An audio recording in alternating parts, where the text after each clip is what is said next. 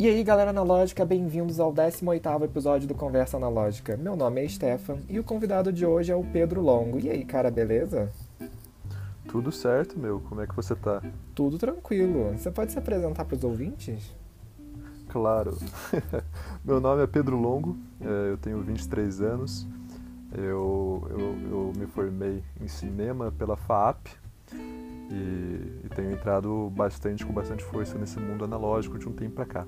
Mas aí, é, como é que você entrou nesse mundo analógico? Foi alguma coisa na faculdade que te influenciou ou teve alguma outra razão, tipo é, um, um, fotógrafo que você conheceu na faculdade e você passou a pesquisar o analógico ou é algum familiar que te incentivou? Como é que funcionou isso? Pô, é uma boa pergunta. É, e vem, vem de longe, assim, vem, vem desde a infância. É, e, antes de eu contar essa, essa mini historinha, só para deixar uma coisa clara que eu devia falar na minha apresentação, é, fotografia analógica não é nem para mim uma área profissional, nem para mim um hobby. Como assim? Isso vai entrar nessa explicação de como, de o que me incentivou até na fotografia e na fotografia analógica. O, o meu trabalho, eu trabalho com audio, audiovisual. Eu me formei em cinema, minha profissão é em audiovisual, tanto na área realmente filmando em set ou, ou também sou montador com a parte de montagem, é, quanto também dando aula. Então dou aula de roteiro, dou aula de montagem. Só que, então, fotografia, fotografia é, é, tão próximo do cinema, é uma área que está tão inclusa, na, no, não só no ciclo é, de trabalho e de amizades, mas também na parte técnica, que eu não considero nem que meu lado fotográfico é profissional, nem que é um hobby. Eu uhum, considero que está tá meio que dentro de tudo. É, isso, eu, eu, só quis falar isso antes porque vai, porque isso eu acho que é importante para a minha história de como que eu me meti na fotografia. Sim apesar de ser um cara novo, nos meus 23 aninhos de vida, eu, eu, eu, ainda, eu ainda peguei aqui no Brasil, antes de morrer de uma hora para outra, um pouco do mundo analógico. Sim, sim. É, vai ter gente no comentário falando, não, analógico nunca morreu. Morreu, gente. Morreu. Vamos ser sinceros, meu, morreu, morreu. Ninguém queria saber de câmera analógica. Eu mesmo tenho é, culpa nisso, porque é, o meu avô ele sempre gostou muito de fotografia. E, uh. e assim, em 2006 ele ainda comprou uma câmera analógica e falou assim: você é maluco, compra logo uma digital. Não vai acabar. Vai acabar, já acabou, entendeu? Tipo, o que, que você tá fazendo? Então, assim, hoje ele fala assim: ah, é? você quer, quer minha câmera emprestada, moleque? Então, ele me deu uma das câmeras dele, então, assim. Ah, ele deu? Que ótimo, cara. Né, é aquilo. É, não, isso é ótimo. É, então eu, ainda peguei na minha, na minha infância, minha mãe principalmente, minha, meu pai não é meu pai não, não, é um grande fotógrafo, meu pai não gosta de fotografar, mas minha mãe gostava muito de fotografar, minha mãe tem muitas questões das lembranças em fotos, e a minha mãe sempre gostou muito de filme preto e branco, é, para quem entrar no meu Instagram vai ver. Né, é, é, é, minha mãe gosta, gosta, minha mãe gosta de Triex, antes de Triex ser essa coisa chique que é hoje em dia, tá Sim. tá ligado? É, minha mãe gosta de alto contraste desde sempre. Então, então, desde criança, em viagens ou coisa assim, minha mãe sempre tem uma máquina fotográfica com ela e eu sempre. Eu estava até conversando com meu pai recentemente, eu tenho dislexia. Então, o que, que meu, meu pai conta? Por eu ter dislexia, eu demorei muito para aprender a ler e escrever. Então, quando eu via um pôster, uma história em quadrinho, é, uma, uma propaganda, um outdoor, enquanto as pessoas normalmente a primeira coisa que elas olham é o texto, é, eu não olhava o Você texto, olhava eu olhava a imagem. Sim. Então eu sempre fui muito visual. E a fotografia acabou entrando, entrou nessa parte visual. Sim. Exato. É, a minha preocupação sempre foi a, a imagem como linguagem, o que a imagem está me transmitindo através da linguagem dela. Então, enquanto as pessoas liam o texto, eu lia a imagem, a linguagem por trás da imagem. É, isso que me trouxe eventualmente para o cinema, mas voltando para fotografia. Então eu sempre tive esse lado, eu adorava ir com a minha mãe é, levar o filme para revelar, voltava para casa com o filme revelado, etc. Para, passava duas horas dando voltas de carro enquanto o pessoal revelava lá na. Putz, não lembro o nome do lugar, mas que era um parceiro da Kodak, isso ainda em Campinas. É, e bom, eventualmente fotografia analógica meio que morreu. A minha mãe começou a comprar menos filme porque começou a ficar muito caro o filme e revelação. Sim, sim. Então simultaneamente eu já estava me envolvendo bastante com cinema. É, eu já estava, desde os, desde os 8 anos de idade, eu, eu, eu, trabalho, não desde os anos de idade profissionalmente, mas trabalho com áudio e vídeo de alguma forma. Então, quando eu tinha 8 anos, um, um amigo publicitário do meu pai instalou no, no meu laptop é, o Sony Vegas, que Nossa, na época sim. era um ótimo programa. É. E, e, com 9 anos eu estava mexendo no Premiere e no After Effects, que eu gostava muito de composição é, e efeitos visuais. Então, então desde criancinha eu já estava mexendo com edição de vídeo, ganhei, ganhei uma câmera fotográfica que, gravava, que filmava, e daí eu bom, tinha essa câmera Sim. fotográfica. É, daí, daí a fotografia meio que veio junto com a parte de vídeo. Meu foco sempre foi vídeo, até hoje ainda é vídeo, mas a fotografia estava sempre lá muito presente. É, eu, eu, estudei numa escola construtivista em Campinas, chamada Escola Comunitária, é, e lá no Fundamental, no Fundamental 6, é, não sei se ainda se chama Fundamental 6, não sei se mudaram essas, essas coisas, de vez em quando eles mudam, assim. É, e no Fundamental 6 tinha, eu podia escolher entre alguns cursos. Sexto ano do que... fundamental, que chama. Isso, sexto ano. É, eu acho que é isso, né? Eu podia escolher entre alguns cursos. E um desses cursos que eu podia escolher como optativo era fotografia. Uhum. Daí, pô, daí eu comecei a, a, Ali foi, foi a primeira vez que eu revelei eu mesmo o filme. Olha! Deixa eu ver quantos anos eu tinha. Mas isso no ensino fundamental? 13 anos.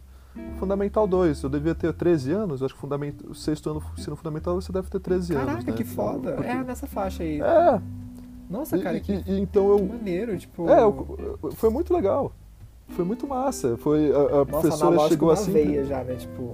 Não, total, total. A gente fez primeiro foi um trabalho em Pirrou, é, que é, acho que é uma das primeiras aulas desse, dessa aula optativa Caraca, que eu fiz foda, era em Pirrou. Mas aí vocês fizeram foi, foi. com papel ou foi com um pedacinho da. Foi direto. Esse foi no papel, então eu primeiro revelei um papel fotográfico e depois eu revelei o Sim, filme. Nossa, que é. foda. E, e foi a minha primeira experiência. Daí eu comprei também uma. Comprei na época, eu acho que era Canon G11 ou G12. Eu acho que é G12, que é uma. Que é uma câmera. Não sei como classificar ela. Uma, é, é acima de uma, de uma point and click dessas digitais que tinha Cybershot, mas também não chega a ser um profissional porque é uma lente fixa. Mas é uma câmera excelente é, que, eu, que eu usava nesse curso. E a professora também trazia algumas, algumas Nikons. É, F2, porque MF, FM2. FM2. É, eu sempre me confundo, eu não sou muito da Nikon. Trazer algumas FM2 que na época não custava absolutamente nada, porque não tinha esse hype que tem hoje é, em já dia. morreu, trazia, né? O a gente brincava. naquela época tava já... Eu já tinha morrido. Trazia, dava pros alunos, a gente, a gente Nossa, foto, imagina, depois revelava. Era, uma era de uma maravilha. sexto ano, uma FM2 hoje, chega a dar um arrepio. assim, Eu, eu admito que as lentes não estavam nas melhores condições, Sim. assim, a gente não era... Não, eu cuidava bem, porque eu, porque eu já tinha, desde criança já tinha esse negócio com as câmeras, etc. Bom, e, e- eu, eu gostava muito já nessa época de fotografar, gostava muito de editar, então eu estava editando muito vídeo, por consequência eu comecei a me envolver um pouco com Photoshop. Eu, como eu falei, eu gostava muito do After Effects, para quem está ouvindo, é um, é um programa para. É, é, o, é o Photoshop de vídeo. After Effects é um Photoshop de vídeo, é um programa de composição. Então eu comecei a me envolver um pouco com Photoshop também, eu, eu adorava isso. E já gostava de preto e branco nessa época. Até hoje, né? Desde sempre. Até hoje, se, eu- se você entrar no meu Instagram, é puramente preto e branco. Eu, eu gosto colorido também, só que o, o preço pra revelar é muito mais caro. Ah, eu, eu, eu gosto muito preto e branco também. Inclusive, eu acho, assim, É, que a minha fotografia em preto e branco é muito mais bonita do que em colorido. do que em colorido. Eu sinto isso também. É, então, Eu todo mundo isso. fala isso. Na, na meu caso, eu tô falando Ah, bom, bom, tudo bem. É, é... É, não, não das suas fotos, Ah, não das não, suas fotos, eu sinto das minhas. Não, mas tem gente que não fala. tô criticando Tem gente que fala mesmo. É. Até o Rafael da Ember Analógico falou assim, cara, É. suas fotos em preto e branco são muito melhores do que as suas coloridas. Então, Não, mas eu falei, eu sei disso. eu- eu- eu acho que. Bom, depois mais pra frente eu vou falar um pouco sobre o filme que eu uso e por que o preto Sim. e branco, mas, mas, mas é, eu acho também. E daí no. Daí, bom, quando eu tava no ensino médio, no ensino médio, entre as optativas que eu tinha, eu tinha uma optativa em cinema. Já não era mais optativa de fotografia, era em cinema, Caraca, eu então tô... eu larguei. Caraca, que escola foda Ah. é essa, cara? Tipo, eu Não, assim, era uma escola sensacional. Deus, como assim? O cara Fudida. revelou o filme dele Fudida, no fudida, fundamental, sabe? Tipo, como Eu, isso? eu tinha, eu tinha curso. Não, era legal pra caralho. Era, eu tinha duas optativas. Eu fazia cinema ou fazia design. É, eu escolhi cinema.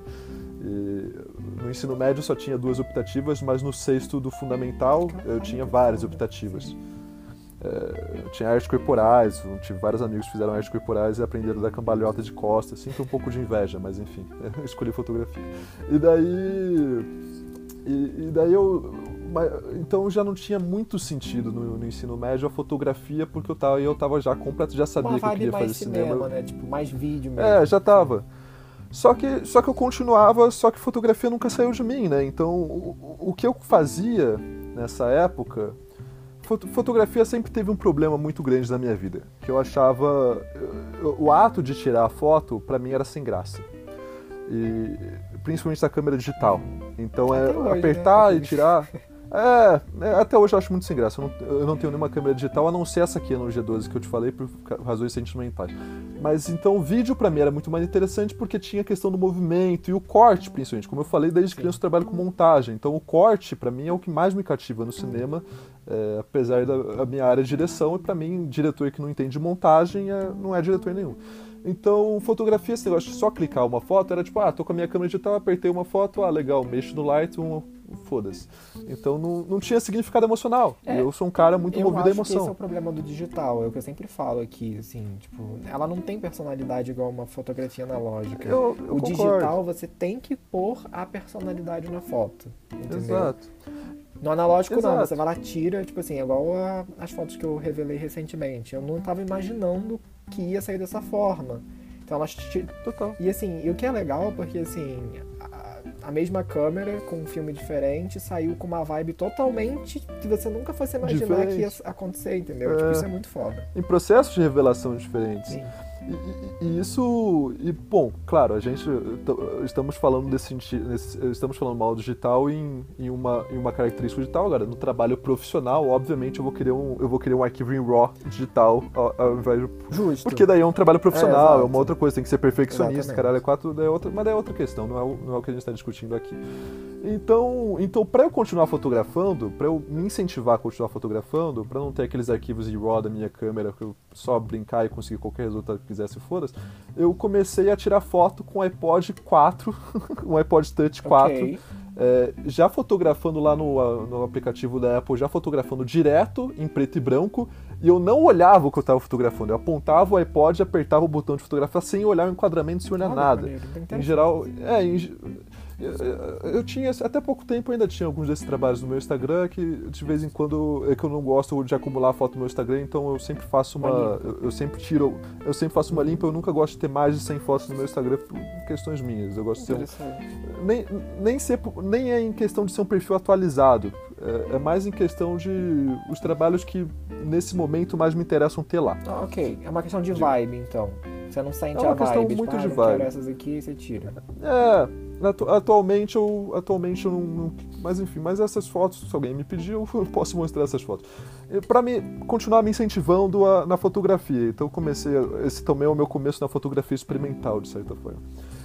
É, bom, acabo o ensino médio, estou na faculdade. Na faculdade, volto até algumas matérias. Já na faculdade, esse negócio de tirar foto do iPod Touch já não estava mais me incentivando. Já estava começando a achar, tipo, ah, fotos estética pela estética não significa nada, então, ah, tô tirando fotos. Saía resultados esteticamente muito interessantes. O meu desafio era o seguinte, era tirar a foto nesse modo que eu te falei no iPod Touch e depois modificar no, no Lightroom Mobile, no Photoshop Mobile, que seja, é, até ser irreconhecível e perguntar para as pessoas o que você acha que originalmente era essa coisa que está aqui na foto. E era um trabalho interessante, mas começou a ser um momento que tá estética pela estética, parou de me interessar também, eu fiquei enjoado disso também. É, não tinha, de novo, não tinha significado emocional. É, não, eu olhava para aquilo e não significava nada para mim. na faculdade comecei Uh, tive alguns cursos, uh, eu, como eu falei, estudei na FAP. A FAP tem um laboratório muito legal é, para você revelar e ampliar lá. Então comecei a pegar a câmera não lembro qual era a câmera agora, mas a FAP tinha algumas câmeras analógicas da Nikon e algumas lentes, várias lentes da Nikon de segunda linha, não eram lentes, eh, as melhores lentes da Nikon, mas que eu podia Sim. pegar e usar. Eu comecei assim a, a, a, pô, vamos voltar e brincar, mas nada sério, mais pela diversão de fazer do que qualquer outra coisa. Era uma época que eu realmente estava, quero ser o melhor diretor possível. Então eu passava meu livro lendo Dostoiévski, lendo Freud, lendo manuais de roteiro, era tipo assim, uma loucura, entrando em todo o projeto audiovisual que eu pudesse entrar. E, e, e assim foi por muito tempo. Bom, me formei, sempre com essa questão da fotografia analógica na minha mente, putz, queria voltar a fotografar, eu queria voltar a fotografar, quem sabe eu pego a minha uma câmera digital e fotografo um pouco.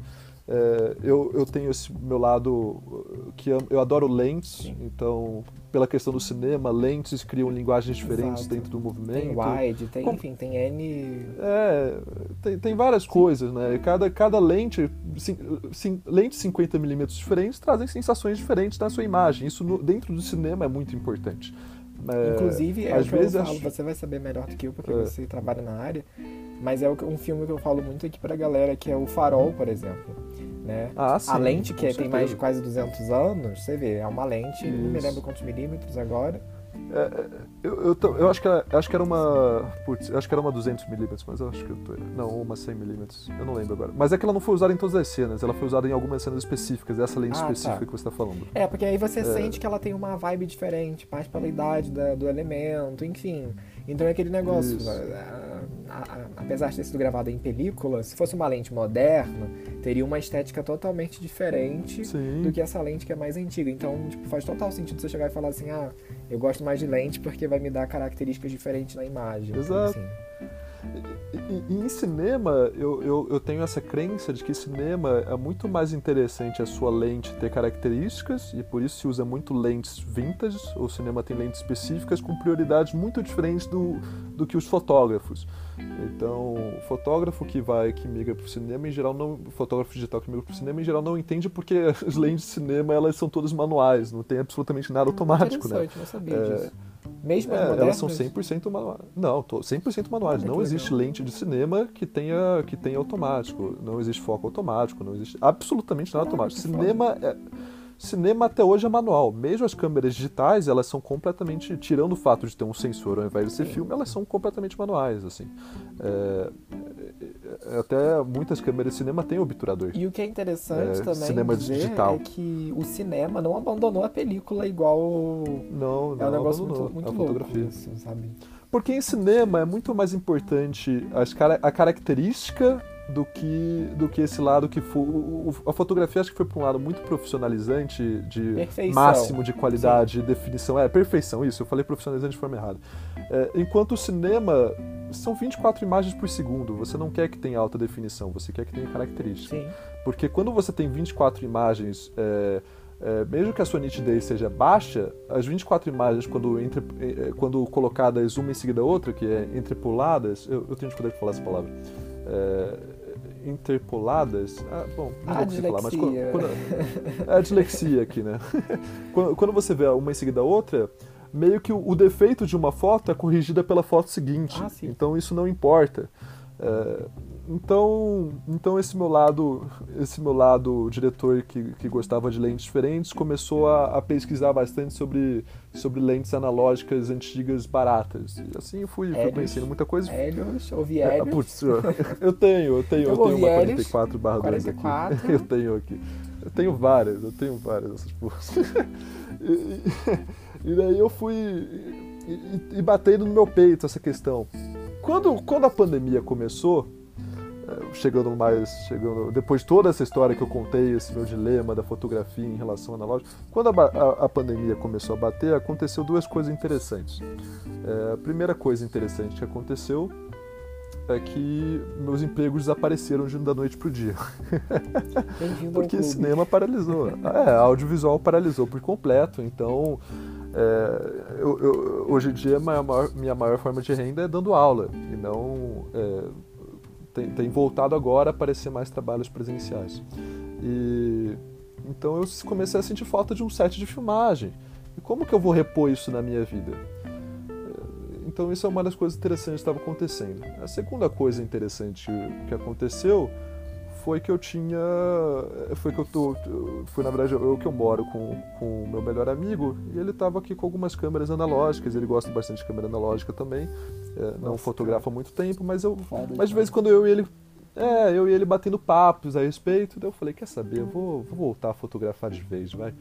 E comprei. Ah, então você voltou a fotografar é... analógico mesmo agora na pandemia, então? Mais recentemente, eu nunca deixei de fotografar, nunca deixei de fazer trabalhos fotográficos, mas não, não era meu foco. É, e agora meio que virou meu foco por causa da pandemia. E, não era uma, nunca parei de fotografar, mas não era o que eu estava fazendo de verdade. E, agora, já, e daí com a pandemia, eu, não, deixa eu voltar a fotografar de vez, porque as outras coisas, porque esse outro lado cinematográfico que eu tenho está paralisado. Qual que é o outro lado que é possível para mim então nesse momento? É o fotográfico. É, teve essa inversão na minha vida. O fotográfico que estava escanteio em relação ao cinematográfico virou o principal e o cinematográfico meio que virou o secundário. É, e bom, então volto, é, volto a fotografar e começo, começo a comprar câmeras diferentes. Pronto, Juro para você isso. que é, vem. Não, mas mais ou menos, porque eu revendo elas depois. Ah, eu compro, eu uso e Você vendo. consegue? Tanto. Eu consigo, facilmente. Nossa, eu, eu tenho um problema seríssimo com isso, porque eu não consigo. não consigo. Eu, eu começo a. Você fica pegada. Pois é. Pois é. É igual a O kit que eu tenho hoje- Igual a saboneteira É, que eu o tenho kit- aqui. Tipo, ela tá aqui, mas eu não uso Ah, mais sei. ela. Só que eu não consigo, eu não consigo passar pra frente, entendeu? Não sei se é porque eu, eu sou historiador, então assim, eu tenho apego histórico pelas coisas. Então, como ela foi uma das primeiras é, saboneteiras que a marca já fez, aí eu fico naquele negócio, hum, será Ah. que eu, entendeu? Tipo, né, será que vale a pena vender? Eu guardo ela aqui na coleção. Ah, Aí eu fico assim, ah, se você tá nessa, guarda. O meu kit atual eu não vendo por nada. O meu kit que eu tenho atualmente tem um valor Vamos especial. aproveitar então que a gente entrou nesse nicho. Fala aí pra gente Ah. qual que é a sua câmera preferida aí, já pra gente entrar Ah, nessa... ok, ok. Nessa discussão. Tá certo.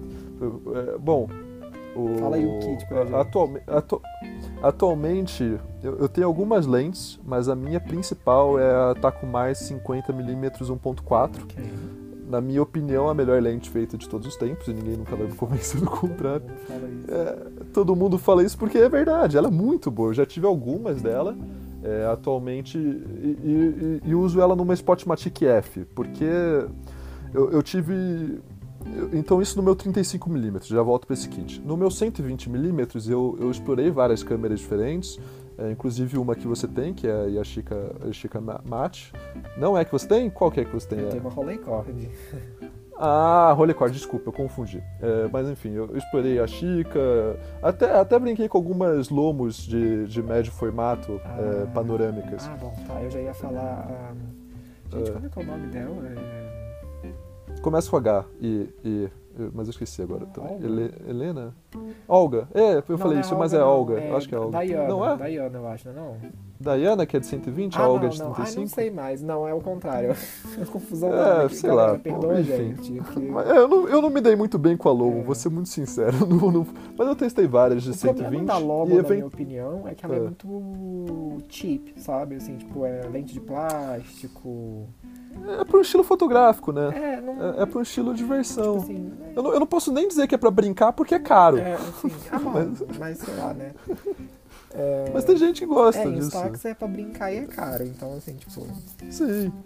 Você não vai ter. Você, a graça da sua foto vai ser. Bom, eu acho muito desperdício de filme, a verdade é isso. Porque eu acho que pra, pra sair uma foto vamos legal, apanhar e nem digo nesse legal. episódio, Vamos apanhar, mas eu também. Vamos apanhar, mas-. Mas, mas, mas eu acho que pra você tirar uma foto legal, e nem legal no sentido profissional, nossa, olha como essa foto nem parece que é uma lomo. Não, uma foto, tipo, legal de lomo, daquelas que a lomo tem- sempre tá promovendo no Instagram Ah, dela, você, tipo, você são assim, os dois rolos de filme pra você conseguir É tirar aquela foto. Lubitel, a TLR da Lomo, lembrei Lubitel. Ah, não, essa eu não cheguei. Essa eu nem sabia que existia. Mas enfim, no meu kit 120, eu uso uma Pentax 67. Foi a que eu mais me adaptei porque Uau! eu, eu gostei. É. E, eu vou te falar que eu comprei a minha com duas lentes por, 100, por 1.900 reais. Vocês estão gastando 5 mil reais Nossa, numa nossa. Pentax 67 com uma lente só, vão se ferrar. Eu, eu tenho três corpos de Pentax 67, eu tenho três corpos, com duas lentes eu gastei 1.900 reais, ok? o negócio é ser rato. É ser rato. aquilo, eu nunca. É aquilo que eu falei com o Ian, que ele já até participou aqui do podcast, e eu tô cansado de falar É. isso pra galera também. A galera fala assim, ah, mas você tem uns equipamentos maneiros e são muito caros. Eu falei assim, sim, mas eu não fui atrás dos equipamentos que eu tenho. É, óbvio. Eles apareceram pra mim e foi assim, garimpo mesmo, sabe? Tipo, Muito carinho. é, é, não rola, tipo assim, eu sei, lógico, vamos por as laicas, por exemplo, elas são caras, mas assim, Sim. você garimpando, Eu quero entrar nessa questão, inclusive. Quero falar mal de fa- não fala não. Fala não. Quero falar mal de Rolleiflex também. Não fala não, também não. mas... Não, mas... mas... Não, Desculpa, mas, você tá falando elas, das Mas assim, conversas. pelo que eu falo, é... é porque eu gosto muito de câmera alemã. Só tem uma japonesa, o resto é tudo câmera alemã. Mas Uhum. assim, é... Uma, uma Yashikamete vai fazer o mesmo serviço que uma Rolleiflex faz de boa. entendeu? Uma Rolleiflex. A lente são basicamente a mesma. É, quer dizer, você já tá. Eu, eu tô vendo ele pelo vídeo, vocês não estão, ele me fez uma careta assim. Mas eu vou te falar que o resultado, eu, eu já brinquei, eu já brinquei com o Rolleiflex, já brinquei com o Yashica. Eu acho. Não, é, o resultado, existe a diferença. assim... Mas o resultado é similar, assim. Você vai conseguir um bom.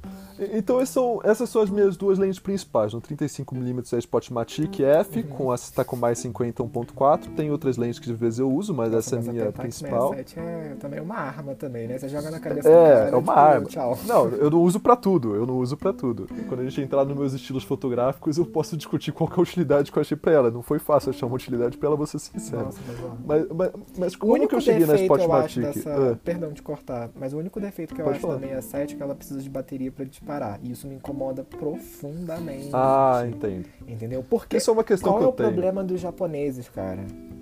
Faz a porra da câmera toda mecânica. Por que botar uma pilha Pô, mas fazer a maior disparo? parte. Ah, não, mas calma aí.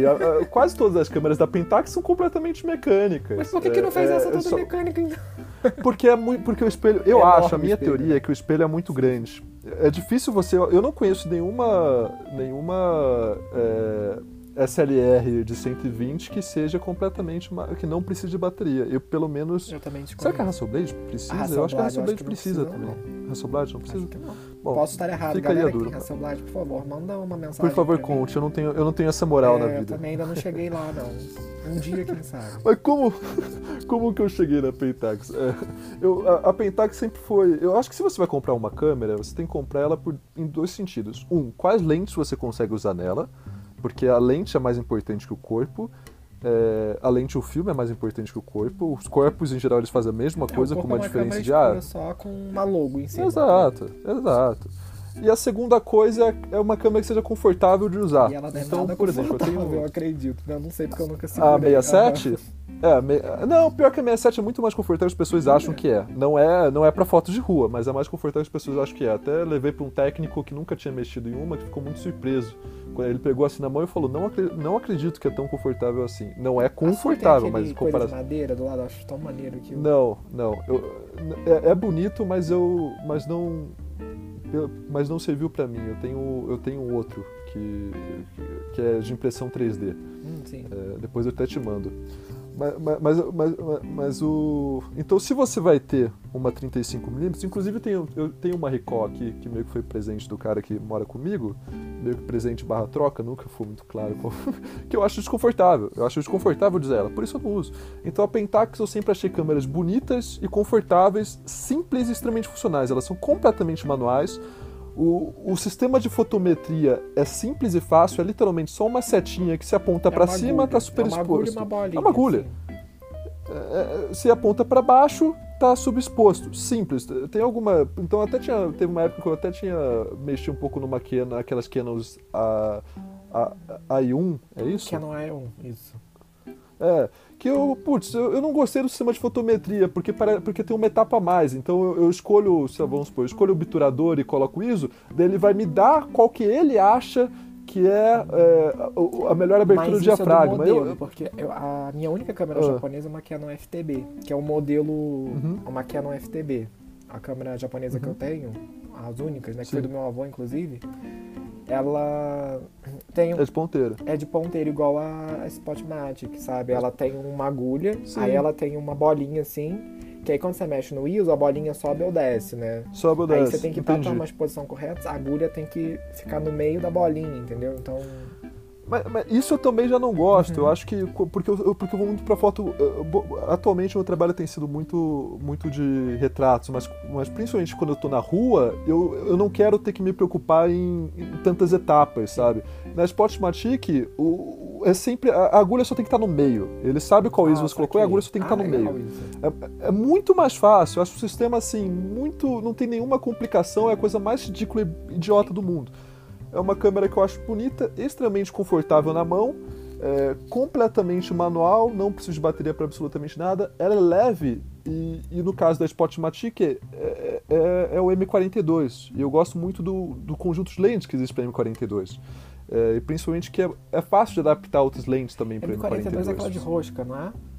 É rosca. Você tem dois modelos clássicos de rosca, o M42 e o M39. O M39 que é o que a Leica usa. É, usa.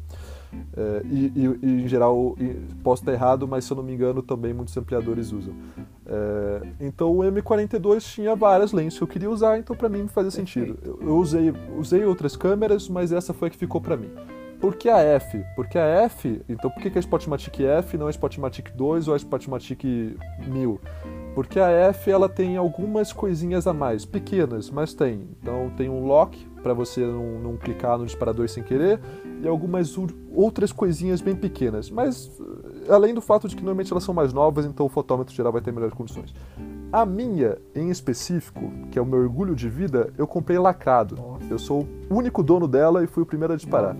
Foi uma família, foi, foi uma família rica de São Paulo que foi para o Japão em 73, que é o ano de lançamento dela. Comprou uma com a Takumai 50 1.4 e nunca abriu da caixa porque era ricos. pessoas ricas fazem coisas de pessoas ricas. comprar, né? Se a gente usar, usa. Se não usar, Exatamente. Usa. Aí ficou lá guardada na caixa do armário. Ficou no porão. Exato, ficou no porão. Eu acho que era uma família do jardim, se eu não me engano. É, morreu os pais, tá vendendo tudo que tem na casa. Enfim, tudo bem. Exato. Com a melhor lente que tinha, top de linha. Então, é, os pais, pelo que morreram, os filhos estão vendendo tudo. Comprei a câmera e comprei barato. Comprei por R$ 1.300, se eu não me engano, alguma coisa assim. É, não, Nova, zerada, assim. Exato, exato. Mas, mas a minha primeira Spotmatic F com Takumai 51.4, eu gastei menos de 200 reais. Sim. O, OLX. É, comprei o corpo, por 100 reais, comprei a lente por 100 reais e é isso aí. Problema, né? E assim, é, esse é, é o problema. Então eu falo sempre pra galera, ah, onde que eu compro câmera? Garimpo. Tem que ser garimpo. Garimpo, entendeu? garimpando. É pegar pessoas que não sabem o que tem e se aproveitar desse fato. Exatamente. A real é essa. A real é essa. Então eu achava o pessoal que pessoas é, é, é, que tinham esses equipamentos, que, sei lá, os pais morreram, os avós morreram, e às vezes eu tinha que fazer uma manutenção, mas não é difícil fazer manutenção dessas câmeras e, pô, funcionando 100%. É, essa foi minha primeira Spotmatic F com 51.4, que eu vendi três vezes o preço de compra dela. a verdade é essa, eu vendi ela por... É, algumas pessoas vão matar por isso. Eu, eu, gastei 200 reais na compra dela e na manutenção dela eu vendi por bem mais do que isso. É, e foi até a parte do dinheiro que financiou a minha, a minha câmera atual que eu comprei zerada. Então isso é a minha história no 35mm. Tem outras lentes, tem grandes angulares, tem como falou, tem a Helios 44/2, tem algumas outras lentes, mas essa é a minha, minha lente preferida câmera, ela muito tem boa. então a 67 e a Spotmatic. Eu tenho outras câmeras, eu tenho outras câmeras, mas essas são as câmeras que eu realmente uso. Uhum. E na, na penta, no médio formato, qual que foi a minha questão? Eu até gostei do, de mexer em em TLR, eu me diverti, mas, mas não era para mim. É, é uma questão de, de eu, se adaptar ao estilo, né? Tem isso. É uma questão de se adaptar. Eu me diverti muito, mas não, não ao ponto de realmente conseguir ter, usar no, da forma como eu uso uma 35mm. E não era tão rápido, não era tão dinâmico. E eu, eu, eu gosto de SLR. Eu gosto de estar tá olhando para exatamente aquilo que vai estar tá na, na, foto. É, eu gosto eu, eu gosto tudo isso. E, então é, a Mamiya, eu tive uma Mamiya é, 645, foi divertido, mas para mim é, tem, o mesmo, tem o mesmo problema da Hasselblad, que é uma caixa, e não é para mim também. É, por mais que sejam SLRs, que é o que eu gosto, são caixas, não, não funciona comigo, não são tão confortáveis. Não é um prisma, é, né? Tive... Disponível, não, né? É, tipo a TLR. E, e, e, e, e rangefinder também não é uma coisa que não funciona para mim para a questão visual. De, não me agrada. Eu, eu, gosto da precisão de o que, eu, tá, o que eu tô olhando é o que a lente está vendo exatamente. Então a Pentax 67 me cativou porque ela literalmente é uma câmera 35mm ampliada. Ela tem o corpo de uma 35mm, só que grande. É, eu achei é uma câmera linda demais, nossa. É uma câmera linda. E para usar é uma delícia tão nossa, grande. É, é tão prazeroso. Nossa. O som, calma aí, eu, deixa eu te colocar inveja. Deixa eu, deixa eu te colocar Olha a inveja. galera aqui. com Me Dá um inveja segundo. Ah, ah, deixa eu pegar ela aqui. Deixa eu Nossa, abrir esse é um ela. Meu Deus. É um monstro, é gigante esse negócio. É que vocês não têm. Galera que tá, tá ouvindo, coloca na internet comparação do tamanho dela com uma, com uma 35. Ô, ô, olha o som dela. Nossa. Ele é meio É duplo, uma né? delícia. Vem duplo. É, o- é que o espelho disso. É, Não, eu tirar acho que é um pra som ver. subir e um som pra descer, né? Que vai tá, tá, É, tipo, não, literalmente o espelho tá. o espelho é gigante, ele tá batendo Caraca. contra o teto. O maior problema da Pentax 67 é que em baixa velocidade o espelho bate com tanta intensidade treme. que a câmera inteira treme. In- Inclusive ela tem um modo na qual você pode, ó, é, você deixa o espelho para cima e daí você tira a foto e o Ah, espelho saquei. desce. É, para foto de estúdio, então você para que você não tenha esse problema em baixa, em baixa velocidade. E bom, para ela eu uso duas lentes. Eu uso uma 150 que seria equivalente a uma 85 mm, porque é o dobro, Sim. e uso uma 75 que seria equivalente a uma 35 mm. Essas são as duas lentes que eu uso nela e estou muito satisfeito com elas. Nossa, cara. Então essas, mi- essas são minhas câmeras. Nossa, esse som aí fantástico. Nossa. É, é, não, é maravilhoso. O prazer de. é- Existe um prazer em fotografar com ela que é, é inacreditável, assim. Eu gosto de. Ó, ela não é desconfortável. Aqui, ó. Seguro ela É aqui. assim, galera, nesse- a gente nesse tá no vídeo aqui agora, Aqui, só pra pronto. galera entender. E, e assim, É, desculpa, o, gente. O, o Pedro segurando a câmera, não parece que ela é grande, parece que ela é uma SLR como. É, aí agora ele colocou do lado da cabeça dele, é um negócio enorme, sabe? Tipo, é surreal. Ela é gigante. Deixa eu pegar uma. Deixa eu. Eu tenho. Ah, é que eu não vou alcançar, mas eu ia pegar uma outra. Uma 35mm pra colocar de comparação. Nossa, a galera se eu- senão um eu vou derrubar Google tudo. depois, eu vou botar na descrição lá, eles acham. Tax 67 direitinho, pra eles saberem. Isso. Mas é. Nossa, deve ser realmente muito bom. É assim, uma das câmeras japonesas que eu tinha vontade de ter. Assim, tipo, nossa, gostaria mesmo de ter uma. Mas só que agora tá inviável ter uma dessas porque. Tá um preço muito é, alto. Enfim. Tá muito alto. Tá, tá eu, pau eu com a garimpei. Hasselblad, né? Tipo assim, as duas estão brigando Tá. ali. Tá o mesmo preço que a Hasselblad. Sim. Tá o mesmo preço que a Hasselblad. Eu- O único motivo de eu não ter investido em ir atrás de uma Hasselblad ver- é porque É eu, caixa. eu também não me dei bem com. É a caixa, esse é um dos, um dos motivos, claro, mas eu, pela Hasselblad eu até me acostumava com a caixa. mas também a questão de ser 6x6. Eu não sou muito de foto quadrada, eu gosto. Eu acho que por esse lado de cinema, na qual a gente sempre vai pro wide. Inclusive, esse é um problema quando eu posto foto no Instagram, por exemplo. É porque porque o é Instagram quadrado. valoriza fotos verticais, né? Ou quadradas. E toda foto horizontal que eu posto, eu me ferro, ninguém Cortar, gosta. assim. É, fica uma porcaria. Então a, a Pentax 67 C- 6x7 é até um pouco mais, é um pouco mais wide que 6x7, é 50, e- é- acho que é 53 por 70 milímetros, é um pouquinho mais wide. É, pra mim é, é perfeito, assim, não tem aquele negócio quadradão. E sobre lentes, é, isso é uma coisa que o pessoal fala muito. Putz, eu quero ter uma. Eu não vou falar mal da Leica, que eu acho Leicas assim, uma coisa incrível. Mas a minha questão, que a galera preciso ter uma Leica? Não, cara, você não precisa ter uma Leica. Você, você consegue na Pentax, uma Pentax Potmati com a Takumar, uma lente tão boa, Sim, se não melhor do que Eu muitas acho lentes que da o Leica. negócio da Leica é a questão da experiência. Sim. Eu acho Claro. que não é nem tipo assim, ah, porque eu vou ter uma, uma Elmar ou uma Sumitar, enfim. É que vou tirar fotos fodas. Ah, não, não é isso. É a experiência. Eu acredito Claro. mais nisso do que falar assim, ah, eu vou tirar foto mais foda com a Leica. Não, porque você pode ter um fotógrafo merda É, atrás da exato. Leica que não vai sair nada. É a questão da experiência, da construção, e bibibi, bobobó. A mesma coisa com a Ela é Rolleiflex bonita, ela, ela tem um charme, Ela tem um assim. charme. Eu só não teria. Eu, eu só não investiria, pô, por um, um dia. eu Até me perguntou, você um dia não gostaria de ter uma? O único motivo de eu um dia não querer ter uma Leica. Até talvez eu tivesse uma M3, porque o Bresson é o meu fotógrafo favorito. É o meu sonho. É, Aliás, o meu sonho é uma é, M6. uma M6, eu, eu- é, eu- então, o único motivo de eu querer ter um. Não querer, mas se eu tivesse teria uma M3 é por causa do Bresson, porque como eu falei, eu não gosto de rangefinder. Então Sim, a Leica. não ia se muito bem. Eu não ia me Apesar de que a acostumar. Leica seria tem mais um. SLR também, mas as, as SLRs da Leica são É, horríveis. Não sei o que, que tem no- no- nos engenheiros da o Leica. que aconteceu, né? Assim, O que, que Rangefinder faz uma câmera foda, robusta, aí vai Sim. fazer uma. Perdão, uma SLR é uma. Ah, É, é, eu não estava acostumado, né? E, e a minha e a questão também com a Hasselblad, pô, a Hasselblad tem as lentes das Zeiss. Eu já usei lentes das gra, pra gravar. Já usei Ah, lentes das foda maior que a ma- maiores do que a minha cabeça. São lentes maravilhosas, mas a verdade, eu estava dando esse exemplo para um amigo outro dia, é, é, que nem o filme Ford vs Ferrari. O que acontece? Você tem, a, você tem a Ferrari, que faz apenas um carro e é o carro de corrida. Daí você tem a Ford. Se a Ford quiser vencer da Ferrari, a Ford vence da Ferrari. Sabe por quê? Porque eles têm dinheiro para fazer um melhor carro do mundo, porque eles têm dinheiro para gastar à vontade. Então, se a Canon, a Nikon ou a Pentax quisesse fazer uma lente melhor do que as Zeiss, eles faziam. Inclusive, eles fizeram.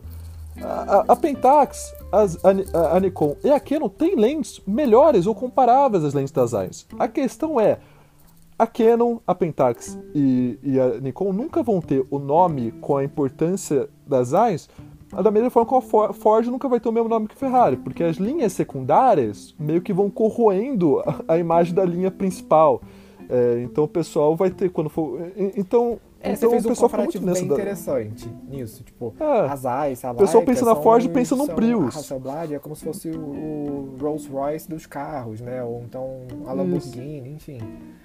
É, mas o que você falou faz total, total sentido, porque como essas outras marcas têm uma linha, não é popular, não vou usar essa palavra, mas as linhas secundárias aqui Pode usar, era, era, popular na época que. Era, era, era popular então, mesmo. assim, sabe? Assim, eu não sei se um dia eu vou chegar a ter grana o suficiente para comprar uma M6, a não ser que apareça um garimpo muito surreal. É. Mas assim, eu tenho muita vontade de ter uma Leica 3F, uma 3 Chromo, sei lá, uma coisa assim. É, pré-guerra, né? Que é o que dá para sim, é o que dá para ter. Só para ver a experiência. Eu tenho muita vontade. Ah, e a experiência seria legal. Agora. Fotografar como se fotografava mesmo, tipo, qual suas câmeras, sua câmera do sonho, né? Like M6. Tipo, nossa, chego a ficar arrepiado é. aqui. Eu também não eu, sei eu se eu tenho muito coragem feliz de dar 10k numa, numa câmera também, não. Porque eu acho isso meio assim, tipo, eu... quantas cestas básicas eu posso comprar com é. 10 mil reais, entendeu? Tipo isso. Eu, eu, eu tô muito feliz que atualmente, tirando uma lente ou outra que eu ainda quero ter, em questão de câmera, eu, eu cheguei no ponto que eu, que eu queria. Eu, eu achei nas fórmulas que eu quero, as câmeras funcionam comigo. Quero experimentar outras câmeras? Quero, mas de sonho de consumo mesmo, eu, eu, eu, eu não tenho o sonho de tomar Leica, uma Hasselblad, então essa Pentax 67, as minhas Spotmatic são assim eu já cheguei no ponto que eu, que eu sinto que eu queria estar. Então, digamos que você então já tem as câmeras, a câmera dos seus sonhos, então, podemos dizer isso, que você já. Sim. Tipo... É. Ah, sim, sim. Depois de muito garimpo, sim. Não, é, tem que ser com garimpo mesmo, porque senão. É, é não, não, tem jeito. Então, meu estilo fotográfico. É, eu, eu, tiro alguns tipos de foto. Eu tiro muito foto de rua. É, e dentro dessa de fotos de rua, eu, eu, tiro muitas fotos à noite e, e, algumas fotos de dia também, porque o meu estilo vai muito pro contraste. Então eu uso eu uso quase exclusivamente um filme chamado Double X. É, Double X é um filme de cinema da, da Kodak, você, é um filme cinematográfico. a galera do Retratista falou bastante sobre isso na live também. Isso. A gente fiz, fiz, uma live com o pessoal do Retratista, que está no YouTube, vocês podem procurar, falando sobre, sobre o Double X, porque eu inclusive convenci o Retratista a trazer para o Brasil é, a fórmula de o químico específico para o Double X. Eu revelo todos os meus filmes em casa por questões financeiras, assim. É, o Double X é um filme que ele é excelente por alguns motivos. Primeiro é um filme cinematográfico, então ele para eu que para mim que vem do cinema é a melhor coisa do mundo, Sim. me sinto conectado com a minha Sim. área. Segundo é um filme que custa 36 reais, então é muito mais barato que qualquer outro filme Nossa, preto e branco que você vai achar. É fantástico. É maravilhoso. É, são 36 reais, eu revelo em casa, então cada rolo de filme me custa 4 reais para revelar, então no total eu gasto 40 reais por rolo de filme. E eu mesmo escaneio. É, por que, que eu escaneio o meu filme? Isso falando um pouco já do meu processo. Porque eu quero me sentir em contato com o meu trabalho, eu quero me sentir em contato com o que eu estou fazendo. O meu negócio é a experiência de fotografar. É, porque aquele é, negócio, a... né, cara? Eu acho que, assim, é... a fotografia analógica não é só você ter o filme na máquina e você tirar a foto o processo inteiro vai contribuir com o resultado Exato. final. Então, você Exato. tendo controle de tudo, você pode chegar num resultado final que você realmente quer, contrário Exato. que se você levasse... É mais natural. É, exatamente. Se você levasse para um laboratório, alguma outra coisa, assim. Eu, eu gosto muito do trabalho do Double X também por esse motivo. Eu sou uma das poucas pessoas que trabalham com Double X. Não é fácil você encontrar. Então, então meu, meu, meus trabalhos têm um look muito específico meu. É, não vou dizer que é original, não vou dizer que é o melhor look, nem nada, porque não é. É a sua característica mas, mas. Mas é a minha característica. Exato. Eu trabalho principalmente à noite por causa do contraste. Então, Double X é um filme que tem bastante contraste e é um filme que, em diferentes situações de luz, ele dá resultados muito diferentes. É, ele pode dar ele é um muito filme que granulado, muito pouco granulado. É bem fantástico. Ele Pelo que dá eu vi o seu trabalho no Instagram, eu achei bem É. assim. Né? Exato. É, é, Pra quem quiser procurar lá é Pedro Longo Underline. deixar longo de direitinho comprido na de grande. descrição. Ah, você Sim, deixa? sim. Então, perfeito. É, e- então, é, e eu posso usar ele desde o ISO 50 até o ISO 1600, com resultados diferentes. Eu uso todos esses me dando. re- Então, eu, eu trabalho com muito contraste e eu gosto, e, e por isso eu trabalho muito à noite, porque de dia, é, e trabalho bastante de dia também, mas na, na fotografia de dia é, acaba ficando um pouco mais. é, você consegue bastante contraste, mas, mas fica um pouco lavado, fica um pouco mais granulado, que para alguns trabalhos é ótimo, principalmente quando eu vou traba- fazer trabalho com, com artistas de rua, Sim. mas, mas para trazer aquele contraste no ar, que é muito característico do Double X, eu trabalho muito à noite ou dentro de espaços fechados. Então eu tenho essas três divisões, que é dentro de espaços fechados e à noite, e também de dia na rua. A minha maior questão que eu acho que. Bom, então essas são as minhas questões visuais. A minha questão que eu acho que as pessoas emocionalmente tiram das minhas fotos, que para mim é o mais importante de tudo. é, mais importante do que as- os meus filmes terem bastante contraste ou não. É a questão de tentar retratar ao máximo possível humanidade nas pessoas, em pequenas características, em pequenos gestos. Eu acho que isso é a coisa que eu mais busco no meu trabalho Cara, isso. Principalmente no olhar. Nem todas as minhas fotos são pessoas olhando, mas as minhas fotos que eu mais gosto, que as pessoas mais gostam, são fotos na qual eu busco olhar. E até me pergunto, pô, você faz ensaio? Não. Acredite ou não, no meu Instagram inteiro só existem duas fotos que foram ensaio, na qual eu armei aquela foto e pedi para modelo ficar em determinada posição. Só existem duas. É, e te desafio a saber qual é. Tem muitas fotos que pessoas pa- param e falam: Ah, essa foto não foi ensaiada? Você não pediu para o modelo ficar nessa posição? Não. O que eu faço? Eu, em geral, estou conversando com a pessoa e peço para a pessoa me contar coisas da vida dela. E conforme ela vai contando coisas da vida dela, quando chega naqueles momentos mais, mais fortes, mais intensos, eu tiro uma foto. Nossa, que foda isso. Qual que, é qual que é a desvantagem disso? Eu perco muitas fotos com a pessoa, com a boca da pessoa abrindo e fechando, com o olho fechado, por- e, não, e não a boca aberta no sentido fotográfico bonito, no sentido feio Ah, mesmo. sim. Mas, sai, quando, quando eu consigo pegar um momento perfeito, é, cara, você sente a intensidade do que ela tá falando no olhar, no gesto, no, no corpo. E daí vem o que eu considero a característica das minhas fotos, que é essa questão tentar Uma coisa capturar emocional. Exato. A essência daquela pessoa naquela foto. Hoje, uma hora antes dessa entrevista, teve um, um cara que chegou na minha, chegou em uma foto minha e ele me mandou uma mensagem de áudio pelo Instagram. Não conheço ele, é, até respondi, quero, quero manter contato com ele porque achei muito bonito o que ele me falou. Ele, ele tem uma foto minha de uma de uma amiga minha é, deitada na minha cama, meio que escondendo parte do rosto dela e você consegue ver o olhar dela Uhum. tá no meu Instagram, por essa descrição é fácil de achar. E ele falou, cara, me lembra minha mãe, me lembra o olhar que a minha mãe me dava, Caralho, esse olhar foda. puro, Sim. e intenso. E ele ficou, ele postou no Instagram dele, mandou três áudios falando sobre. É, tem fotos minhas, essa nem é uma foto É minha o que eu tipo gosto de tanto. reação que você mas- quer que as pessoas tenham Exato. com a sua exato. arte, né? E, e daí, daí acho que dá pra começar a entender por que, que eu não sentia satisfação naquele trabalho fotográfico que eu fazia com iPod Touch, é, que era puramente estético. Entendi. Eu tenho minha estética, eu tenho minha estética. Às vezes eu gosto de puxar grão, às vezes eu gosto de ter latitude no meu filme. Sempre gosto de ter branco e preto, com tons de cinza no meio, mas tipo, branco e Então, você preto. nunca vai gostar Gosto de, muito de você contraste. nunca vai gostar de revelar com o Rod 9, então. não, não. Porque ele dá uma coisa É. mais cinza, ele é mais flat. Ele dá cinza. Você Eu- consegue não é um- contraste, mas tem umas técnicas, mas ele é mais flat. Exato. Não, não é um químico eu tenho até aqui para testar com um, quim- com um filme específico, mas não é um filme que eu vou me adaptar. Eu não é um químico que eu vou me adaptar. Eu tenho uma questão estética minha, porém a minha questão estética só funciona porque eu tenho uma proposta Nossa, é, emocional com as minhas Inclusive, fotos. aquela foto que eu te mandei por direct antes da gente começar, Uhum. eu, É. eu vi aquela foto e falei, cara, como assim? Sabe, o olhar do cara lá fazendo a escultura dele, não sei se é madeira, o que que é. Ele tem uma história, é, é uma escultura em madeira. Esse cara, ele, ele tá debaixo, ele tá lá, qualquer pessoa pode visitar se estiver em São Paulo. Ele, ele tá debaixo do vão no MASP, ele é um escultor de rua, ele esculpe madeira. E, e eu vi ele esculpindo, ele estava esculpindo um coração. Sim. E eu achei essa cena, eu achei essa cena desse cara, desse, desse homem baiano, é, moreno, debaixo do vão do MASP, esculpindo um coração em São Paulo. Daí vem a música do Crioulo na cabeça, não existe amor em SP. Parei e comecei a tirar fotos dele. Eu tenho algumas fotos dele no meu Instagram, tão impactante que isso foi para mim. É, essa que, o, o que você está descrevendo é a minha favorita, que é ele apontando para a obra sim, dele nossa, enquanto cara, olha sim. na câmera. É, é a minha favorita. É, então, que, conversando com ele, ele contou toda a história de vida dele. Não sei se a gente tem tempo para isso, mas, mas como ele gosta, como ele gosta a, a anatomia e ele gosta e ele gosta de fazer é, as esculturas dele serem anatomicamente corretas. Então, o coração não é o coração daquele bonitinho sim, que são sim. dois seis. É mais, é, não, é o coração anatômico. E ele falava assim, me olhando intensamente, apontando para a obra dele, daí eu consegui captar aquela foto. É, eu tenho que eu gosto muito. agora eu te interrompendo, desculpa, mas assim, é, eu claro. queria muito perguntar isso para você, já que você faz principalmente fotografia de rua dessa forma. Como é que você aborda as pessoas? Porque eu tenho maior vergonha de chegar, posso tirar uma foto sua, tipo, entendeu, sabe? Como é que é isso para você? Você lida bem, tipo assim, chegar e falar, olha, eu faço foto assim, assim, assado, posso tirar uma foto sua? Como é que funciona isso? Pessoas.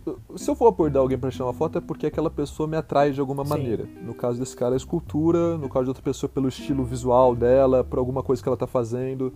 Então, pessoas gostam de ser elogiadas. Então, minha abordagem é sempre muito simples. É sempre chegar e falar: Oi, gostei muito de tal coisa sobre você. Posso tirar uma foto? E. Tem pessoas que falam não. Muitas, a maior parte fala não. Tem pessoas que falam sim. É então, é ter a coragem de levar ou não. Eu, às vezes, o problema de abordar as pessoas dessa maneira, é, mesmo elogiando elas, é que às vezes elas ficam um pouco encabuladas, ou às vezes elas mudam o que elas estão fazendo por causa do elogio, sim. ou porque elas sabem que vão ser fotografadas. Daí eu perco aquilo que eu queria sim, fotografar essência, nela. Sim. A essência. Por isso, eu gosto de conversar com elas e fotografar enquanto estou conversando, porque daí fica alivia, elas se concentram no que eu estou falando, é, sempre que eu vou fazer um ensaio, inclusive se vocês quiserem fazer um ensaio comigo, é só mandar uma mensagem. Eu só cobro pelo preço do filme, eu não cobro pelo serviço da foto, eu literalmente cobro pelo filme que você usar, não cobro por absolutamente mais nada. Atualmente, pode ser que no futuro eu mude, Sim. então se garanta agora, se gostar do meu estilo. É, a primeira coisa que eu pergunto é: se, quando alguém vê uma foto sua, o que você gostaria de passar para a pessoa que está vendo a sua foto? Eu pergunto isso antes de fotografar a pessoa. É, claro que daí ela vai me dar aquela, aquilo que é meio que a projeção, não necessariamente realista dela, mas o que ela gostaria de ser. E eu, mas eu tento trabalhar com isso também. E daí eu tento trabalhar com o que ela gostaria de ser, como que ela gostaria de ser enxergada, e ao mesmo tempo com aquilo que ela é, conforme ela, quando ela fala, quando ela conversa. Sim. Eu tento trabalhar com essas duas coisas. Porque porque nada é real. nada é 100% real. Então, mas eu tô tentando buscar, por isso que eu falo, eu tô tentando pegar um fragmento Sim. da pessoa. Qual fragmento vai ser esse? Não sei, mas quero que seja um fragmento verdadeiro. É, e nada, acho que assim, nada melhor que mostre o nosso sentimento que o olhar, né? Então, assim, você capturando essa, essa questão do, da expressão facial que a pessoa vai fazer de acordo com aquilo que ela tá falando, é assim, fantástico. Eu notei muito essa coisa emotiva, talvez, da, da, sua, da sua arte, assim, eu achei muito interessante. É, acho, que, acho, que, sim. É, é. Eu, eu, eu, meio que querendo, querendo me explorar alguns outros campos, nas próximas duas semanas eu tenho alguns ensaios marcados. É, tenho muitos projetos paralelos rolando, mas eu tenho alguns ensaios marcados que realmente vão ser ensaios bem armados. Ensaios planejados, com poses planejadas, etc. Porque porque eu também quero testar coisas diferentes. Apesar de eu ter um estilo muito próprio, eu não, não quero. Eu, eu, eu, gosto de testar coisas novas. Eu, isso é uma coisa que. Eu, eu, eu, me sinto tão à vontade em dirigir atores em set. É até constrangedor para mim não me sentir à vontade trabalhando com modelos. Sim. E eu realmente não trabalho com modelos. Apesar de fazer ensaios, eu não faço ensaios com modelos. Então eu quero me sentir à vontade fazendo ensaios com modelos também. Quero tentar isso. Mas esse não é o meu estilo fotográfico. É o que vai. Eu vou, eu vou trabalhar nas próximas duas semanas, meio que para pra, pra, por mim, porque eu quero tentar, mas o meu estilo fotográfico é isso que eu falei. É tentar captar, é, seja numa conversa, seja num pequeno momento, tentar captar um pouquinho da essência de cada pessoa, o que ela me permite ver. Show. E vamos, vamos então aproveitar isso e vamos tentar linkar com aquela questão do Instagram, né? Que a gente Opa, começou a falar lá. aí, já que a gente tá com um tempinho meio assim Quase no fim. Limitado, é, né? É. Quase no fim, é, eu falo. Não tem problema, é isso. A ideia do podcast é essa. Infelizmente, eu é que tô limitando o tempo, porque a galera sabe. Escolha de vocês, galera. É culpa de vocês, não é minha. Porque vocês mim, querem pouco tempo. De duas horas. Podiam ter mais dessa, dessa voz maravilhosa. Bom, enfim. Eu acho que o Instagram tem, tem algumas importâncias. Eu acho que o Instagram tem uma importância grande na minha vida. Vou falar de mim, depois eu falo o que eu acho de forma geral. É, como eu falei, fotografia não é a minha profissão. Eu, eu, tenho ganhado de vez em quando algum dinheiro fotografando, mas daí, Nossa, mas não é. é a minha profissão. Eu, é, não é minha profissão, nem almejo que seja minha profissão. É, o, é uma coisa que eu faço primeiro porque porque desenvolve o meu lado cinematográfico. Se eu não tivesse ganhando alguma coisa no meu olhar cinematográfico fazendo isso, eu não estaria fotografando. A verdade é essa, porque meu foco é cinema e, e fotografia. Eu falo que não é hobby porque se envolve com o meu profissional, me ajuda e, e fortalece o meu profissional cinematográfico. Então começa por Visão aí. interessante. É, é, é meio que, mas eu gosto muito de fazer e, e me dá pena não ter onde compartilhar essas fotos. A verdade é essa. Então o Instagram tem essa importância para mim. Eu compartilhar essas fotos e criar algum nome para mim dentro desse meio. Por mais que não seja um meio na qual profissionalmente eu tenho o maior interesse de participar, é o meu interesse é em cinema, me, cria um portfólio que as pessoas vão conhecendo o meu nome. Isso me trouxe, já está me trazendo trabalhos até é, para o próprio ajuda, cinema. Né? Isso, essa questão visual da pessoa saber como é que é o seu estilo ajuda muito na Exato. área profissional, como você vem falando. Assim. E, então, então o Instagram, eu, eu, acho que ficou um pouco, tá ficando um pouco nevoado, meio confuso o que eu quero dizer sobre o Instagram, mas o que eu quero passar sobre o que é importante para mim no Instagram e que eu acho que deve ser importante para seria interessante se fosse importante para pessoas, como enxergar o Instagram, enxergar de duas formas. A primeira forma que é um espaço na qual você possa colocar os seus trabalhos, ter disponibilidade do seu trabalho ser visto e, e, segunda coisa, um lugar de fazer parcerias. Hum, então, o que eu acho que muita gente se engana na hora de fazer o Instagram e querer crescer o Instagram. Assina programas que, que seguem muitas pessoas e deixam de seguir depois, é, ficam tentando promover suas fotos, promover suas fotos ou, ou, ficar seguindo discriminadamente as pessoas. Gente, você não tem. Porque as pessoas elas querem ter fãs. Gente, você não é ninguém para ter fã no Instagram. Não mesmo. A verdade é essa. É, então, todo mundo que você. Que falando, né? Você, quando começa com esse pensamento, a probabilidade. Você tá errado, é, não, não vai dar certo. Não vai funcionar. Ah, você tem que fazer parecer. O, único motivo de estar nesse podcast agora é porque eu aqui e o Stefan a gente se conheceu pelo Instagram, Exato. amigos em comum, o Renan, etc. Mas foi pelo Instagram que sim, começou a nossa comunicação. Sim, sim. Comentei, no, comentei no story dele, ele comentou de volta, surgiu o convite, estou aqui. Vários trabalhos que estão surgindo na minha vida é porque eu fiz parceria com pessoas no Instagram. Existem algumas coisas que realmente não é elegante é, você ter, seguir mais pessoas que pessoas seguirem. Realmente, às vezes, fica deselegante se você está usando o Instagram como portfólio. É verdade. Mas não tente, não olhe as pessoas que você segue, ou as pessoas que estão te seguindo, como seus fãs, porque elas não são não. seus fãs. Se você deixar de existir amanhã, ninguém vai lembrar Sim. de você, não faz diferença nenhuma na vida delas. A não ser que você seja uma pessoa com 20 mil seguidores, não é o caso de ninguém que está vendo esse programa, acredito eu. e não é o meu caso. No nosso e, caso, né? Então, eu tenho que. Não é o nosso nem, caso. Nem mil seguidores você... direito, sabe? Tipo, é... quem somos nós? Eu né? tô tipo... com. Eu tô, eu tô em 3 mil batalhando é, muito, então... sabe? Então então as pessoas, você tem que chegar às pessoas como seus parceiros. Olha as fotos delas. Cur... Cara, eu odeio as pessoas que ficam, não querem curtir a foto dos outros. Curte, comenta. Ajuda, vai, assim, manda uma mensagem é. no story. Isso. Manda uma DM. Porra, gostei não do seu dói, trabalho. Vamos um é, dia fazer. Não dói fazer isso. Exato. E você só arranja parcerias. Sim. Você só arranja pessoas. Eu vejo foto de um cara que tirou foto de skate. Eu, porra, adoro foto de skate. Eu gostaria de tirar mais fotos de skatista. Tá Como é que você faz? Aprenda com os outros. Eu acho que essa, essa coisa do Instagram que é maneira. Que você consegue fazer o a, a, a, ligação, sabe, com, outra, com, as outras pessoas, essa coisa do contato. Sim. Porque assim, é, eu vi lá você fazendo a live com o Alex e o Renan, e ah, legal, vou ver qual que é o trabalho desse cara. Aí eu vou lá, gostei, pô, vou chamar ele pra falar no podcast, entendeu? Então assim, e aí a galera que tá ouvindo o podcast, às vezes não, não viu a live com o Alex e o Renan, vão lá e vão no seu Instagram conferir seu trabalho, Exato. e aí por aí vai. E aí podem surgir. E é assim que você vai crescendo, Exatamente. na verdade. Exatamente. é bem nas pessoas como parceiros e não como seus Exatamente. fãs.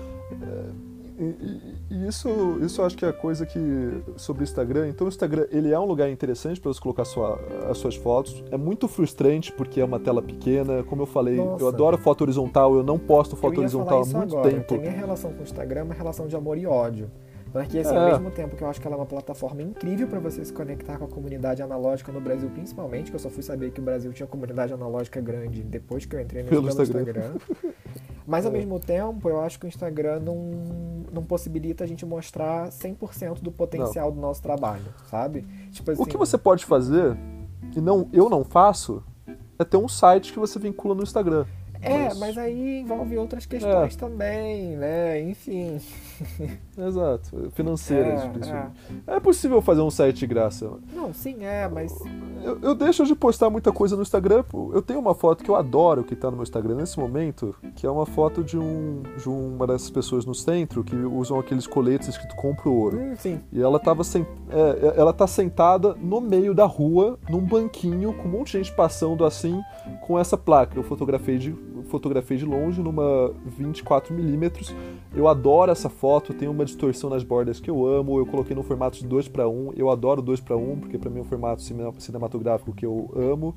É, Mas, pessoa, mas assim, o cara fica minúsculo no tela celular, fica completo, fica horrível, fica É, horrível, fica não- horrível, fica horrível. Você não, não consegue ter Não funciona. uma. É aquele negócio, às vezes uma foto. Você tem que cortar. E aí perde a graça da foto, tipo assim, sabe? Não é aquele frame, não é o frame que você pensou inicialmente, né? Então, Sim. é igual as fotos agora que eu tirei, né? Elas, por alguma razão, não sei se foi por causa do filme Vencido, elas perderam um pouco de, de resolução ali na definição da imagem, assim, né? Mas assim, no computador pelo scan e aquela 3200 dpi, assim, você vê detalhes, assim, sabe? Mas no Instagram não, fica Claro. reduzido, entendeu? Então, Exato. é Você complicado. perde muito. Mas, mas é, sempre vai ser uma relação de amor e Sim. ódio, não tem jeito. Mas é aprender a, a aproveitar o que na minha é um lugar que existe e é um lugar democrático para você postar suas coisas. Você não ficar com aquele negócio de deixá-las na gaveta, que eu acho chato. Então, É eu lá. acho assim, já que a gente E- tem e a pra fazer tecnologia, por que, que a gente não usa isso a nosso favor, né? Pra compartilhar o nosso trabalho, né? Meu avô fala assim, ah, antigamente eu não tinha é, esses meios pra compartilhar a minha arte com as outras pessoas, você tinha que entrar em clubes de fotografia pra participar de exposição e não sei o quê. Hoje não, sabe? Você cria uma conta no Instagram, É. vai lá e, entendeu? É, a galera, tipo, do mundo todo vai lá e olha a tua foto, né? O podcast mesmo, eu tenho ouvintes, lógico, devem ser brasileiros, mas tem um ouvinte no Mas Japão, por exemplo, entendeu? Sabe? É. Então, assim, a informação que a gente tá falando aqui, a cara lá no Japão tá ouvindo, então, assim, é, É maravilhoso. né? Então, sei lá, eu, eu acho maneiro, Eu, eu cheguei mas ao mesmo tempo irritante que você não pode mostrar 100% do potencial. do que você quer. É. Mas nunca vai ser 100%, porque ah, a pessoa fica reclamando do Instagram, mas tá, antes do Instagram você ia fazer o quê? Você ia lutar pra aparecer uma foto sua na galeria? É, não, e depois tem outra coisa Ah, também. amigo. Uma questão que eu já até. Isso aí, isso eu vou vou comentar, mas a gente não pode se alongar muito por causa do tempo, mas é, É. uma coisa. A gente que gosta de preto e branco não tem, não tem tanto impacto. A questão da cor, né? Porque a tela do meu computador é de uma forma, a sua é de outra, o celular do outro é de outra, Sim. então sempre vai ter uma, uma diferença de tons, né? De cor. E, mas no preto e Sim. branco eu noto uma questão de contraste também, porque tem tela que dá mais contraste, tem tela que dá menos contraste. Então, assim, é complicado. Eu vejo isso pelo, na hora de digitalizar. Sabe? Tipo assim, no computador uma é uma coi- coisa, uma coisa boa- é outra. É, eu, eu, em geral eu edito e daí eu vejo no meu celular. eu- em geral eu tenho uma versão pro computador e uma versão pro celular. O meu computador ele, ele, ele tem uma tela bem fiel, então eu posso editar até que Ah, tipo, tranquilo na nele. Não é o melhor, mas. Adobe, né, no caso. É. E, e no, no celular, uma coisa boa é que a maior parte das pessoas usam exatamente o mesmo display. A maior parte das pessoas usa iPhone ou, ou se é Android, eu sou meio que o mesmo tipo de Android. Então eu verifico aqui no. Eu tenho um iPhone, eu verifico no meu iPhone para ver se tá do jeito que eu quero. E daí eu tenho a confiança que a maior parte das pessoas vão ver mais ou menos parecido. Justo. é. Eu tenho uma versão pro celular e tenho uma versão pro computador, sendo que a do celular é feita para iPhones, porque é o meu celular, é o que eu consigo ver aqui e corrigir. Mas, mas eu tenho essa confiança de que a maior parte das pessoas vão ver meio que da mesma forma, porque as telas são meio que padronizadas, sabe? O computador em geral são menos padronizadas, televis- televisão também. É, e, e é isso, assim, tipo, é, aquela- realmente aquela questão de amor e ódio. E é isso, a gente ainda tem uns minutinhos. Você quer falar mais alguma coisa, assim? Do que tá dentro do roteiro? Ah, eu, eu, eu, falei, bom, dentro do roteiro que a gente tem, eu falei a minha emoção favorita. Eu gosto muito de tracks também, mas tracks em 3200. Eu não vejo muito sentido no meu estilo analógico, porque já que o Double X eh, eu uso ele já em 250 e 400 muito, Uhum. eu não vejo por que usar o Tri-X em 400. Então eu uso em 3200 para fotografia noturna, na qual o Double X às vezes é mais difícil de usar, porque ele é chatinho em 1600 você perde muita nitidez. Mas uma coisa que tem aqui no, no roteiro que eu. Tem duas coisas que eu vou tentar passar rapidamente, é, que são. Não, eu acho que dá, porque eu falei também da minha experiência como revelação, etc. Duas coisas que você tem aqui que eu acho legal. É, uma delas é próximos projetos. Ah, é, é eu, eu tenho. Eu, eu, eu, uma coisa que eu vou começar a fazer e que eu acho que vai ser legal Nessa época de pandemia é difícil filmar curtas autorais. Eu gosto muito de, de filmar projetos meus, eu roteirizo, eu filmo com uma equipe pequena, etc. Mas é difícil na pandemia, principalmente questões financeiras e questões de equipamento e tamanho de equipe que uma câmera cinematográfica necessita. Filmagem necessita de muita gente. Local também, né? Local, etc. Mais uma coisa que eu, que eu, que eu montei uma equipe pequena para fazer é um fotofilme é um filme contado em fotografias, é, porque eu, daí eu preciso de muito menos gente no set. É, então eu vou, vou, fotografar ele em Portra 400 e em, em Vision 3 500D. É, porque, bom, edital, cara, ela é 4, tenho meus contatos para conseguir filme de fora, é barato, tenho, tenho, tenho minhas malandragens. e, então, então, esse lado da fotografia, e, e, também vou gravar um videoclipe também em, em, fo, em fotografias. É, colocar fotografias em sequência é, dando dando um movimento é, pro videoclipe. Eu acho que é, um, é uma é eu misturando esse meu lado Nossa, cinematográfico com o meu lado você vai fotográfico. um lado cinematográfico bem antigo, né? Dessa questão Sim. de várias imagens seguidas numa certa velocidade para produzir um movimento, mas são fotografias. Isso. Ah, cara, maneiro. E você, mas assim, você tem previsão de quando que isso vai rolar? Ou ainda tá assim, tipo, pra acontecer? O tudo isso, cinema, assim, eu posso filmar isso amanhã que só vai lançar ano que vem. A verdade é isso, demora muito tempo, porque a pós-produção demora demais. Então, esse curta deve, deve estrear em janeiro do ano que vem. Pra você ter noção, eu gravei um curta-metragem de 20 minutos há dois anos atrás e até agora não foi lançado. Porque, porque demora pra caramba. Ele tá, principalmente por causa da pandemia, os estúdios de pós-produção é um curta gigante, é um curta que custa 300 mil reais, não é um curta qualquer coisa. Eu gravei um curta de 300 mil reais que eu só nunca pude publicar porque a, todos os lugares de pós-produção paralisaram. Então tá há dois anos fazendo porque tem os followers, tem a correção de cor, tem a trilha sonora, tem, tem muita coisa que precisa ser feita, é um saco. É, demora. Então esse curta vai demorar provavelmente só em janeiro que vai estrear. É, o, o, o, videoclipe eu imagino que em três meses, três a quatro meses ele, ele já vai estar disponível. Tudo isso eu vou, vou estar divulgando no Instagram. É, é meio que a minha tentativa de como trazer a fotografia analógica, esse lado que eu tenho gostado tanto de brincar, para o meu lado principal de cinema. E eu acho que fotofilme eh, tem poucos exemplos de fotofilme que eu posso dar para as pessoas entenderem o que é fotofilme. Um dos exemplos mais famosos é um filme chamado La GT. É um filme é um curta-metragem francês que você acha muito fácil no YouTube. É, posso até mandar o link, eu, eu vou mandar o link para o Stefan e ele, ele, coloca na descrição. Então lá GT, mas não é. Então isso é um fotofilme. Eu vou fazer um repaginado, meio que no século XXI, usando técnicas mais modernas de montagem. É, e aquele é um filme francês, novela e vague, é, é, chato. Eu amo, eu adoro filme chato, sou cineasta, mas é chato, é, é lento. Eu, eu, né, eu quero fazer uma coisa mais dinâmica. É, eu vou fazer. Eu, eu, o meu plano é fazer uma coisa mais dinâmica, que seja mais acessível, um pouco mais mainstream. É, então, esses são, esses são dois projetos que eu, que eu tenho muito orgulho. Tem muitos projetos rolando. Foi, é, o projeto de fotografar grupos. É, grupos de samba, é, funk, sertanejo pelo Brasil e para regiões diferentes, para fazer, fazer um fotolivro tem e tam, é, também um documentário, tem vários projetos rolando, tem como eu falei, ensaios, é, ensaios um pouco mais armados que eu, que eu quero fazer, tem, tem muita coisa rolando, mas é, esses são os que eu mais mais estão me dando orgulho de tá, estar tá indo para frente. Inclusive tenho que hoje fazer a acabar a nova versão do roteiro, tá aqui inclusive, eu preciso preciso finalizar ela para entregar para a equipe amanhã. É, então, isso de projetos que estão indo para frente, foto, fotografia pode abrir muitos projetos, gente. É só você fazer as parcerias certas e ter a criatividade Sim, é, eu atrás. Acho que eu tenho notado, assim, só pra gente né, fazer um, uma coisa pra gente conseguir Fechamento. fechar. É, é, essa coisa da parceria que você tá falando. É, isso é, é a maior verdade, sabe? Eu só comecei a, a, a crescer mais nessa minha área fotográfica depois que eu comecei o podcast, recente, entendeu? Por essa questão de parceria, que só assim eu montei parceria, conheço mais gente, é, tenho falado isso. com gente do Brasil inteiro, sabe? Tipo, então assim, isso ajuda muito no seu desenvolvimento é, pessoal ou profissional, seja lá o que for, entendeu? É, Então, assim, a fotografia é um ramo. Acredito que isso em qualquer, qualquer profissão, qualquer hobby seja verdade, mas assim, na fotografia, eu acho que assim, super dá certo essa coisa da parceria, você fazer um projeto junto, uma parada assim, entendeu? Então, querendo fazer.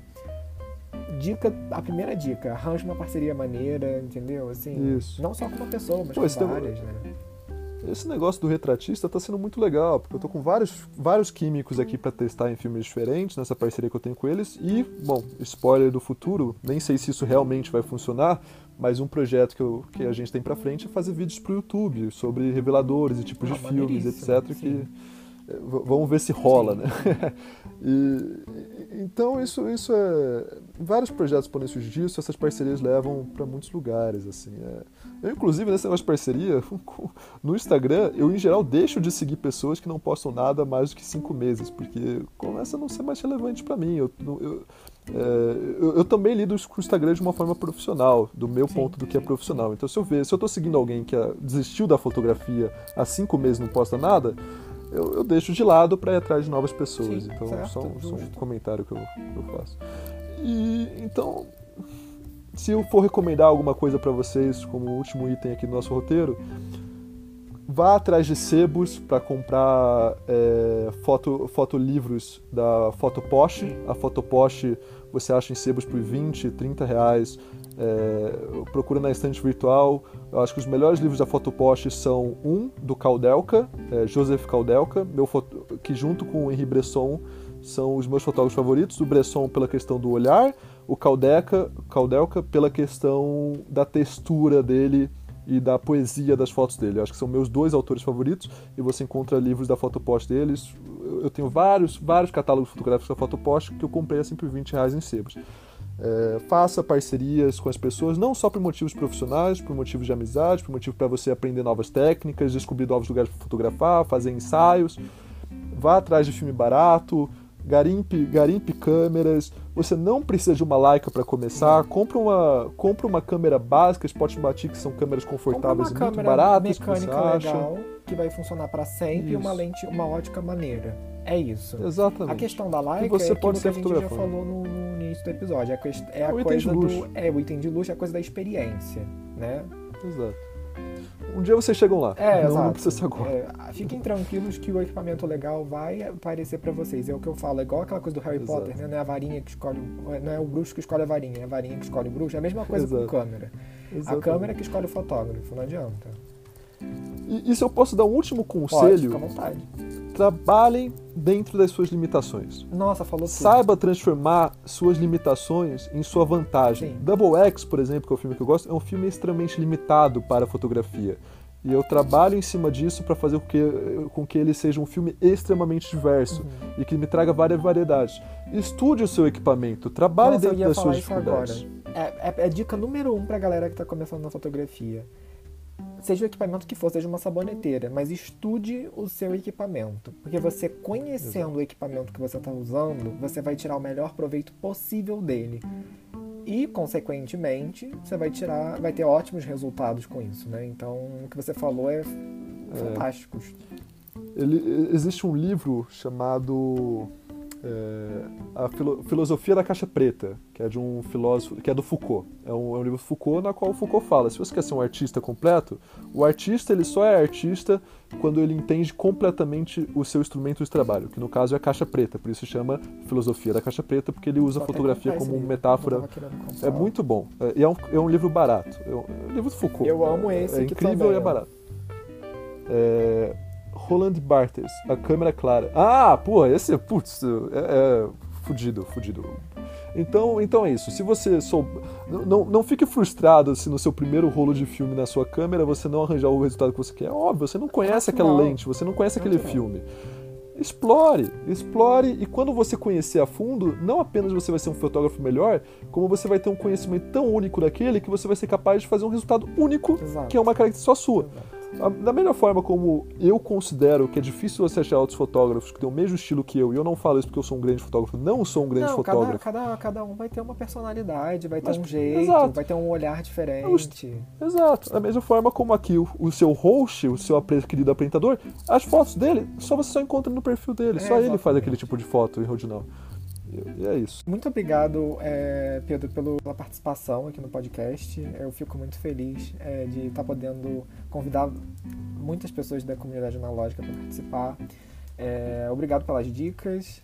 E então é isso, galera. Espero que vocês tenham gostado e a gente se vê no próximo episódio. Um grande abraço. Abraço, gente. Se quiserem uma parte 2, porque eu tenho mais coisa pra falar, avisem. Eu, eu apareço de novo. Com certeza. Me convidando. Vamos, vamos fazer sim. Abraço, gente. Um abraço, galera.